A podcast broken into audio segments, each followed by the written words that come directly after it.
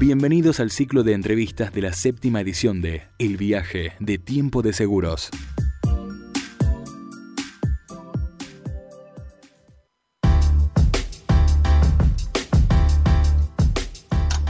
Y continuamos con esta serie de entrevistas que tienen que ver con el viaje de tiempo de seguros séptima edición.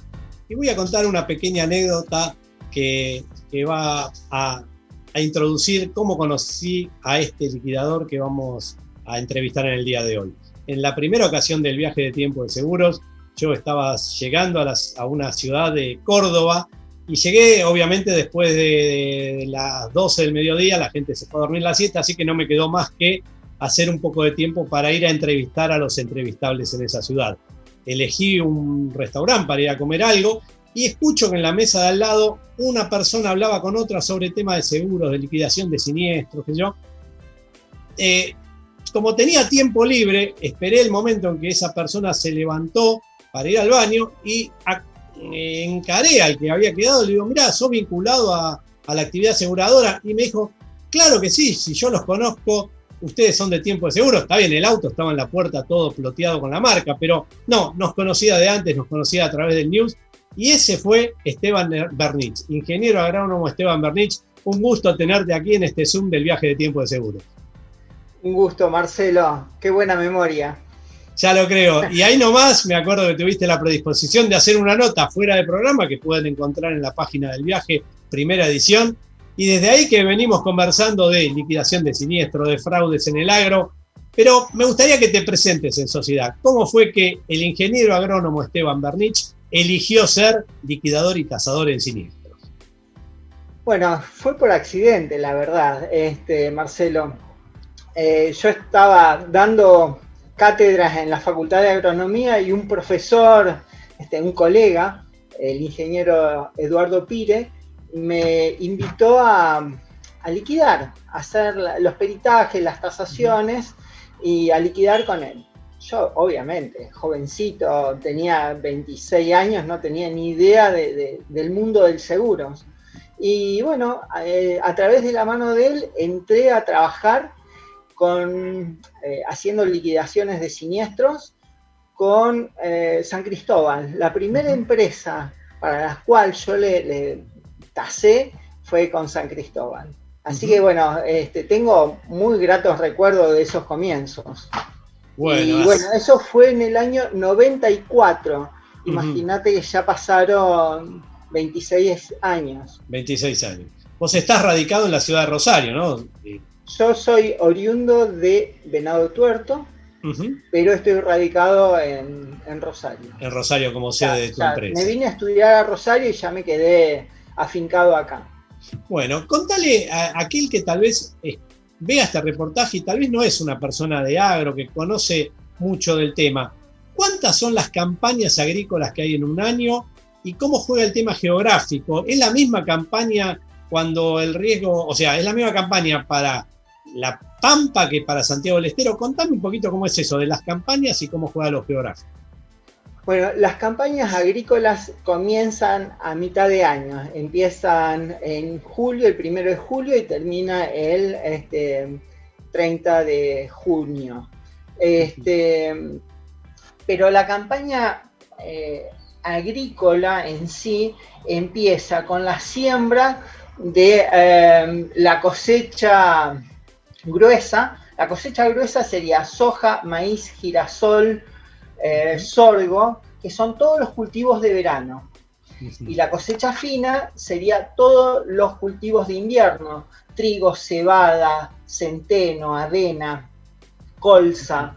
Eh, bueno, y en el mes de noviembre se junta todo, se junta todo, eh, en la zona núcleo se junta la cosecha de la, campaña fina, la, fina y la siembra de la gruesa. Entonces, ese es el cuello de botella que tenemos habitualmente los eh, cazadores, porque las tormentas empiezan a producirse a partir de noviembre con mayor intensidad. Noviembre, diciembre son las tormentas más importantes, con mayor caída de granillo, y después las tormentas de fin de ciclo, que serían las tormentas de marzo, abril y mayo, que ahí provocan este, muchos daños. Bueno, entonces nosotros nos acomodamos los tasadores para estar dispuesto y predispuesto a trabajar a partir de noviembre, básicamente. Después, con respecto a las zonas geográficas, toda la parte norte del país se adelantan todos los, los cultivos. Eh, ¿Por qué? Porque tienen mayores temperaturas. Entonces, al tener más temperatura, vos podés sembrar antes. Por ejemplo, en el girasol en el Chaco ya está a punto de cosecharse. En cambio, en el sur de la provincia de Buenos Aires todavía ni se empezó a sembrar. ¿Por qué? Porque primero tienen que levantar la cosecha de cebada o de trigo para después entrar a, sembrar girasol. Entonces, es muy variable los tiempos de producción en cada zona. Eh, la semilla que se utiliza en cada zona es diferente para que pueda resistir climáticamente las condiciones de cada zona. ¿Eso tiene que ver luego con la resistencia ante algún fenómeno de siniestro? ¿O la semilla, por más que sea tratada, tenga algún componente adicional en cuanto a sequía, lo que fuere, no, no, no tienen ninguna defensa ante la siniestralidad. No, está, están adaptadas para que, expresen su máximo potencial en cada zona para las cuales fueron creadas y fueron seleccionadas. Este, pero frente a un granizo, no, tenés absolutamente nada que una plantita pueda hacer. Este, no sé, en maíz posiblemente que la caña tenga mayor firmeza frente a un viento fuerte y demás, pero en general no, no, está pensado el mejoramiento genético para la resistencia de un granizo. a ver, a su vez la resistencia de un granizo es muy eh, variable, porque tenés granizos muy pequeños, tipo granos de arroz, o tenés piedras que son del tamaño de un huevo o de una naranja. Eh, Esteban, comentémosle a la, audiencia cuáles son los pasos de una liquidación de siniestro. Bueno, eh, ocurre un evento con el granizo, el, asegurado da aviso a la compañía de seguros, la compañía de seguros verifica que esté en orden la póliza de seguros y allí eh, designa a un perito que va al campo, designa a un perito. Ese perito recibe la denuncia, se comunica con el asegurado y coordinan para ir al campo a realizar la tasación. El tiempo legal que existe entre la ocurrencia de la denuncia y la verificación del siniestro es de un mes. Generalmente todos los peritos vamos a los 15 días de ocurrido el siniestro. Em, si vas antes corres el riesgo de que no veas el daño completo que tiene el cultivo. ¿Por qué? Porque puede ocurrir que eh, si vas a los tres o cuatro días todavía la planta no terminó de morir. Cuando vos vas a los 15 días ahí realmente ves el nivel de daño real que tiene el cultivo. Eh, no es caprichoso que, vamos a los 15 días, generalmente es para poder pagar lo que corresponde. Si alguien va en menos tiempo corres el riesgo de que, que, al asegurado le paguen de menos, no de más. Sí, sí. O sea, el riesgo es cobrar menos si, va, si el liquidador se apura en liquidar, digamos. Exactamente, porque no ves los machucones o la, la, qué parte de la planta se murió correctamente. Por eso es muy importante explicarle al asegurado, y ya la mayoría de los asegurados de agro saben que los tiempos de visita son este, aproximadamente a los 15 días. Pueden ser a, los 10, 12, 15, 20 días, también depende del volumen de, la tormenta y de la realidad que ocurrió con esa tormenta. Eh, te hago una pregunta, ¿qué pasa si el siniestro ocurre en el momento en que se estaba cosechando o era muy próximo a empezar a cosechar y la persona tiene que hacer esa tarea de cosecha, pero a su vez tiene que reservar lo dañado. ¿Cómo manejan ese, ese tema? Mira, eh, por ley de seguros está especificado que eh, si están en, épocas de cosecha, pueden seguir cosechando. Lo que es una carga del asegurado es dejar una muestra testigo en diferentes lugares del lote. Eh, cada compañía después fue adaptando a, sus necesidades. Hay compañías que te piden que dejes una franja del ancho de la cosechadora por todo el largo del lote en tres partes del lote. Otras te dicen que dejes eh, una, este, una muestra testigo de 100 metros por 100 metros en cada rincón del campo y una en el centro. Entonces, bueno, cada compañía tiene sus requerimientos, pero eh, lo importante es que el asegurado puede seguir cosechando y este, recolectar toda la cosecha y después, una vez que eh, se puede entrar al campo, se entra al campo y se verifica sobre las muestras testigos. bueno, ya tenemos entonces que dejamos pasar esos 15 días, llegaste al campo, ¿Cómo es la tarea de campo en la verificación de un sinistro? Bueno, este, depende del cultivo de que estemos hablando y de la etapa que ocurre el siniestro. Es muy diferente. Eh, en etapas tempranas, por ejemplo, en una soja, en un maíz, ¿por qué? Porque la soja tiene eh, una capacidad de rebrote o capacidad de recuperación. En cambio, si vos estás en el, siniestro ocurre en plena cosecha, no tenés tiempo de recuperación, vas y evalúas directamente el daño. La pérdida. Eh, en todos los casos se evalúan eh, el daño tanto en la planta como la pérdida directa que tiene este, la planta, el fruto, digamos, el, el grano, lo que se perdió. Pero bueno, ya te digo, depende del momento que ocurre el siniestro, es lo que se evalúa ni tenés, por ejemplo, si, en, una etapa temprana tenés eh, muerte de plantas, corte de nudos, defoliación, qué cantidad o qué parte de la planta se perdió y qué parte de esa planta va a seguir este, produciendo. Entonces, en función de eso hay unas tablas específicas para cada cultivo que, donde se determina cuál es el nivel de daño. De acuerdo a la etapa genológica en lo habitual tuyo, ¿vos te encontrás cara a cara con el productor agropecuario o él a su vez tiene su experto en evaluación de siniestros?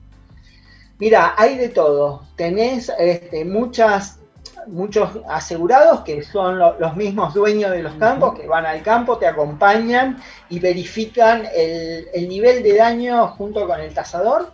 Y hay otras empresas que tienen su ingeniero especialista y bueno, va, acompaña al tasador y hacen la, tasación juntos. En general no hay conflictos eh, en cuanto a ponerse de acuerdo en los niveles de daño. Es muy difícil que haya conflicto porque es evidente, el daño este, es tan evidente que no, hay discusión. Cuando vos tenés pérdida de granos, contá la cantidad de granos perdidos sobre los totales y, es muy fácil de llegar a un acuerdo. Ok. Y después me imagino que lo que viene es suscribir un acta, ponerse de acuerdo en cuál es la magnitud del daño y pasárselo a la compañía para que liquide. Sí, bueno, ese, eh, nosotros cuando vamos al campo recorremos cada lote, tomamos las muestras, eh, medimos los niveles de daño, eso se plasma en un acta, ese acta se firma tanto por el asegurado como por el tasador eh, una copia queda para el asegurado, una copia, el original va para la compañía y una copia se queda el tasador. Y eh, bueno, eso se, remite a la compañía y la compañía en función de ese acta hace la liquidación. ¿Por qué? Porque muchas veces los tasadores no tenemos eh, toda la información de la póliza. Muchas veces nos dan cuál es el cultivo y, cuál es el cliente. Y hay otras veces donde sí tenemos la información de, la póliza, donde eh, sabemos cuál es la suma asegurada, cuál es, este, o cuántos quintales se aseguró, etc. Pero es muy variable esa información que nos pasan.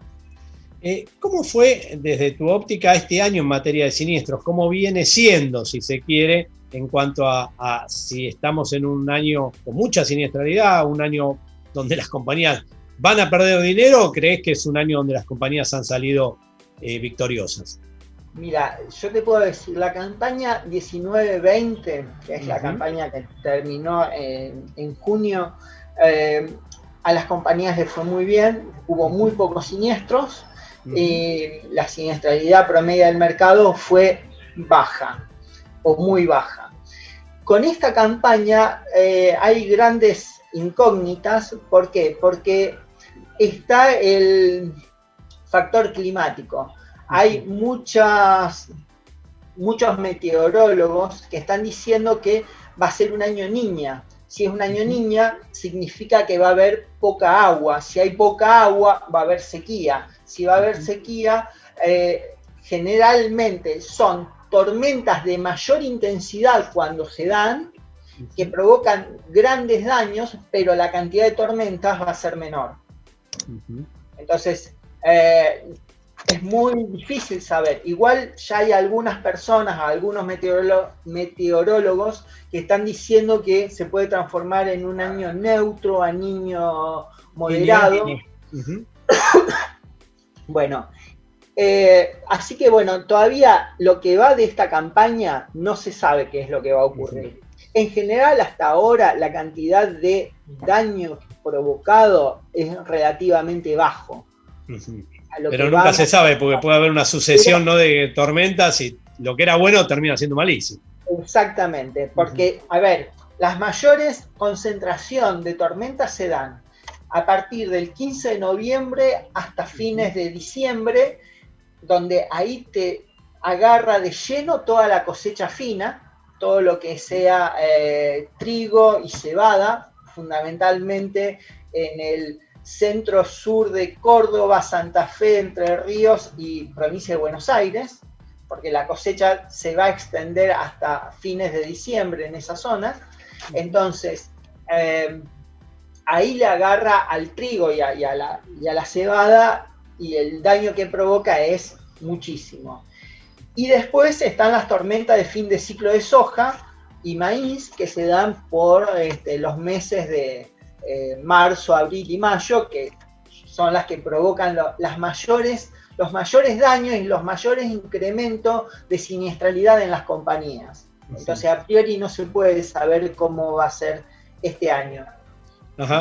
Te pregunto sobre algo de lo cual yo no sé nada, así que va a ser una primicia para mí también. ¿Se da el fenómeno de infraseguro y sobreseguro en el seguro de agro? Sí, se da. Y este año es muy probable que se, se dé esa situación. ¿Por qué? Vos sos eh, productor agrícola y conoces tu campo. En un año normal sabés que podés cosechar, por ejemplo, 35 o 40 quintales de soja y generalmente haces un seguro por 35 o 40 quintales de soja, que es el potencial que tenés en tu campo. Pero si viene un año seco, eh, tu, potencial se reduce a, lo mejor a 20 quintales.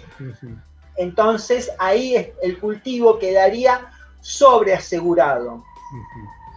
Eh, ¿Qué dice la ley de seguro? La ley de seguro dice que es una carga del asegurado bajar la suma asegurada al rinde potencial real que tiene el cultivo. Sí o sí lo tiene que hacer, es una carga. Lo tiene que hacer. A ver, si no, si tiene un siniestro y vamos los tasadores, es una carga nuestra verificar cuál es el potencial de ese cultivo. Sí, sí. Pero como el, asegurado siembra en noviembre, no sabe lo que va a ocurrir en enero, en febrero. Él tiene la, la esperanza de que va a cosechar 40 quintales. Bueno, entonces eh, tiene que reducir la suma asegurada. Eh, muchas veces los productores de seguros eh, no lo quieren hacer porque van a comisión de venta. Claro, devuelven prima junto con la suma, claro. Exactamente, pero o, a ver, si la cantidad de casos que hay son muy bajos o son marginales, las compañías ni siquiera te piden que, hagas este, el ajuste. pero en años donde vos tenés una sequía manifiesta, eh, ahí sí eh, tenemos que, hacer el ajuste de, suma asegurada sí o sí. Y después, con respecto al infraseguro, sí existe la posibilidad, porque está, eh, vos podés asegurar los costos de producción nada más, o podés asegurar, no sé, 20 quintales o 25 quintales sabiendo que tu potencial es de 40. Si haces eso, tenés la posibilidad de aumentarlo si el año es bueno y las condiciones climáticas son buenas. Este, vos en la medida que, ves que el cultivo está haciendo todo, está expresando todo su potencial, podés aumentar la suma asegurada. Eh, Esteban, te llevo a un tema que, vos me dirás si es muy o, poco frecuente, pero dame los tres tipos de fraude más frecuentes que se dan en el ámbito de la liquidación de siniestros tomando la reserva de que tal vez me digas, mira, prácticamente no hay fraude, pero de lo que hay, ¿cuáles son los tres más frecuentes? Em, sí, hay. Yo tengo en, todos los años, tengo entre un 3 y un 5% de las denuncias que llegan son intentos de fraude. La, um, ocurrencia más importante del fraude es cuando ya cayó el granizo y después aseguran el cultivo. Claro. Un clásico de... Claro. Ah. O sea, primero ocurre el evento y luego este, tenemos la, la, contratación del seguro y la posterior denuncia. Denuncia. Pero eso un perito eh, bastante, que, está en el tema, es muy fácil de darse cuenta, ¿no? Pero bueno, ocurre. no resiste un perito. ¿Cuál sería la segunda causa? ¿Viene por dónde? ¿Por la magnificación de daños? ¿Por dónde viene? La, segunda es que em, ocurrió un, pequeño eh, siniestro y en época de cosecha dejaron las muestras testigo y te alteren las muestras. Ajá. Pero o sea, tiran más grano del que había producido el siniestro. Así es. Pero también es muy fácil de, determinar porque la, cantidad de granos que hay en el suelo, en la muestra, tiene que ser muy parecidas a la que eh, está en el resto del lote. Entonces, si, si, vos tenés diferente cantidad de, granos en el piso por metro cuadrado, bueno, significa que algo pasó. Ahí es cuando vos utilizás ese aro de, que llevas en la camioneta y elegís vos dónde tirar el aro o eligen una vez cada uno, una vez vos y una vez el productor agropecuario. a ver, si, realmente ocurrió un, evento y no hay dudas, eh, no, hay problemas donde se tira el aro. El tema es cuando te quieren llevar a un determinado sector y no a otro. Este, cuando, cuando ocurre un siniestro, el, asegurado dice, toma eh, la muestra donde sea porque el siniestro ocurrió y el daño está y bueno, no hay mucha discusión en eso. Ya te digo, el 95% de la gente, 98% de la gente son buena gente, digamos. El problema es el 2%. Algún, este, algún pillo, digamos, que quiere sacar alguna ventaja. Y bueno, los, también voy a aclarar que los años malos, los años donde eh, hay dificultades, como por ejemplo los años de sequía, es donde eh, la gente muestra su peor versión. Porque, bueno, está desesperada, sabe que la cosecha va a fracasar y, bueno, entonces eh, quiere ver cómo. hace recuperar los gastos, ¿no? Claro, cómo hace para zafar. Tenemos un tercer tip para intento de fraude que podamos agregar o con estos dos nos quedamos? Mira, yo con esos dos ya, que son, son los dos más conocidos. Más frecuentes. Hay muchos tipos de fraudes, muchísimos, eh, pero bueno, no, no vale la pena seguir este, en el punto. Este, puntualizando. Si te digo un otro así muy rápido es que te cambien de lote, o sea, aseguramos un lote y te llevan a otro lote, pero ahora con el tema de las georreferencias, con los temas que, vos tenés que marcar en, cuando tomás la, solicitud de seguro, tenés que marcar cuál es el polígono de tu campo, eh, ya se hace más difícil. Eh, pero bueno, suele, suele ocurrir eso. Por ejemplo, tenés diferentes tasas en, no sé, eh, en diferentes departamentos. Entonces te ponen que el departamento, no sé, General Roca tiene una tasa y, figura que el departamento es Muñón. bueno, para, obtener un pequeño beneficio, pero eh, a ver, son, temas más comerciales que se, después se, dirimen en el ámbito comercial más que en la tasación. Y me llevaste a la última pregunta que te quería hacer en este Zoom, que es, si la tecnología pensás que va a reemplazar a la, tarea del liquidador a campo. Cuando decimos la tecnología decimos los drones, los satélites, o todavía va a hacer falta que Esteban Bernich vaya a liquidar un siniestro, o en algún momento va a poder hacerse cómodamente, así como estamos charlando ahora de una computadora, viendo el campo, viendo el daño, poniéndole un valor y sacando un cheque del otro lado. Mira, eh, el seguro, tal como está hoy, eh, se necesita sí o sí del técnico que vaya al campo, tanto los drones como toda la tecnología que, se está desarrollando es una ayuda fantástica y está muy buena. ¿Por qué? Porque te facilita eh, cómo encarar el recorrido en el campo. Vos hoy por hoy, con imágenes satelitales, sabes en qué zona te afectó más o menos una determinada tormenta.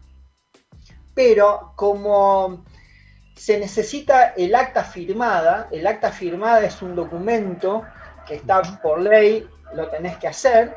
Entonces, eso lo puede hacer solamente un profesional matriculado, un ingeniero agrónomo matriculado en cada uno de las provincias donde desarrolla la actividad. Bueno, así que tendremos liquidadores a campo por mucho tiempo más, por lo que veo. A ver, si se desarrollan otro tipo de eh, tecnologías o otro tipo de servicios de, eh, de seguros por ejemplo, seguros donde te dice si ocurre o no ocurre determinada cantidad de lluvia en determinado departamento. Eh, se dispara la indemnización. o no te pago. Bueno, ahí sí, ahí ya no se necesita del ingeniero agrónomo, sino se, se necesita de la tecnología. Pero vuelvo a reiterarte, en el esquema actual de seguros nuestros que hay en Argentina, hoy eh, son fundamentales todos los tasadores para determinar el nivel de daño. Bueno, ingeniero agrónomo Esteban Bernich, un gusto haberte tenido en este Zoom. Esperemos pronto volver a vernos cuando estemos por Rosario, así que seguramente vamos a compartir algún almuerzo, cena por ahí. Y gracias de nuevo por haber participado de esta experiencia. Ya lo creo. Muchísimas gracias, Marcelo. Y bueno, saludos a todos tus televidentes. ¿Serían ahora o lo haces también por radio? No, esto es eh, un Zoom que va al canal de YouTube, pero también esto se convierte en un podcast que va a aquellos que lo quieren escuchar, así que las multiplataformas van a escuchar la palabra de, de Esteban. Bueno, muchísimas gracias, Marcelo. un gran abrazo.